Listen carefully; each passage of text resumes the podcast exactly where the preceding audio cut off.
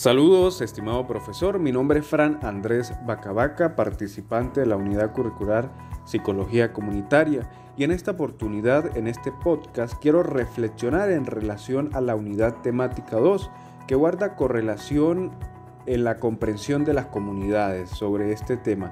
Y es bastante oportuno saber de que este es el objeto de estudio de la psicología comunitaria, es el quehacer de la psicología comunitaria que enfoca toda su metodología, todos sus esfuerzos para comprender los distintos factores, elementos que influyen, interactúan dentro de una comunidad. Es por ello que antes de entrar en temática o en materia es oportuno definir lo que significa una comunidad.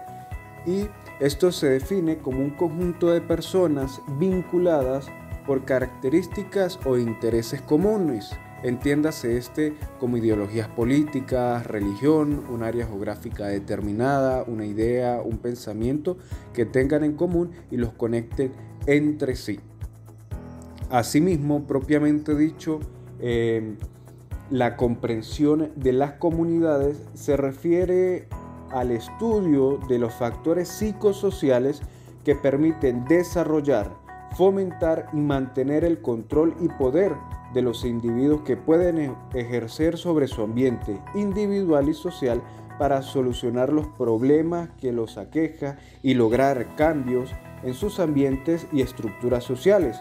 Todo esto partiendo de las ciencias formales de evaluación que son premisas esenciales, como lo son evaluar las necesidades y los recursos de la comunidad, llevar a cabo foros públicos y sesiones de escucha, dirigir grupos de enfoque, realizar eh, encuestas de inquietudes, realizar entrevistas, eh, realizar encuestas, liderar un diálogo comunitario sobre crear una comunidad saludable, comprender la necesidad de las personas, recolectar datos sobre la opinión pública.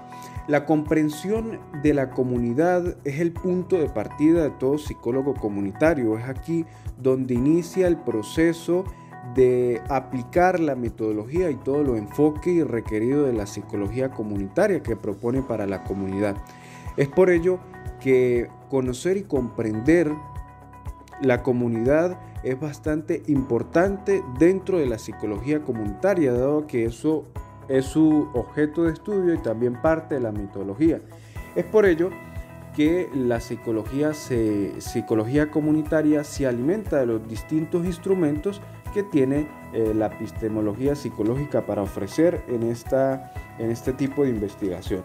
Es por ello que los instrumentos de investigación se trata de herramientas de observación objetivas y sistemáticas, de forma que las variables se pueden medir para luego sacar conclusiones que mejoren la condición de la comunidad.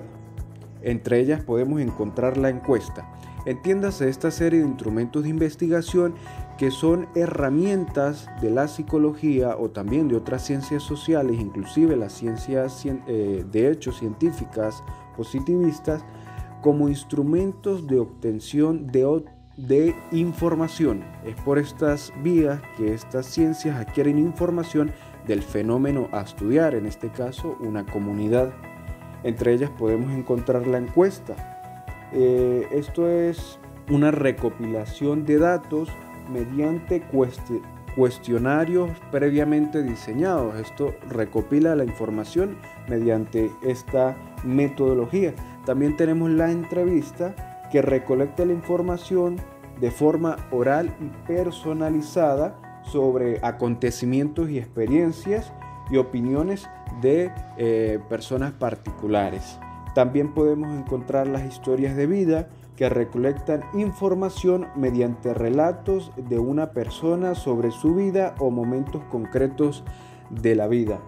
Eh, los grupos focales, también importantísimo, captan información por medio del sentir, pensar y vivir de los individuos, provocando una autoexplicación para obtener datos cualitativos de la comunidad.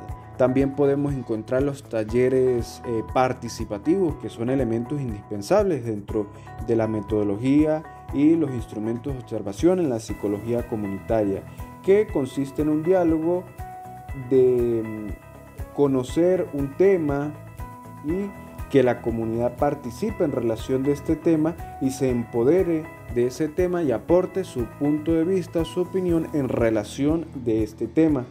También los contextos colaborativos se basan en el diálogo, la comunicación, la negación y la explicación para estimular el aprendizaje.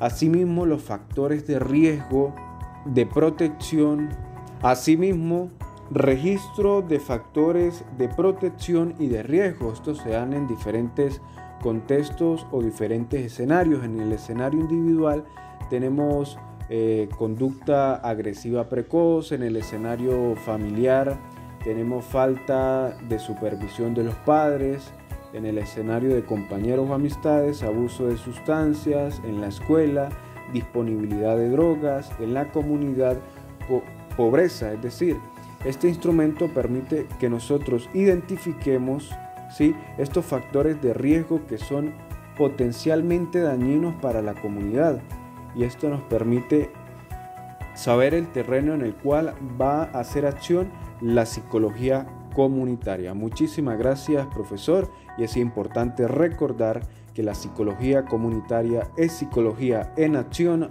para la transformación. Para la transformación.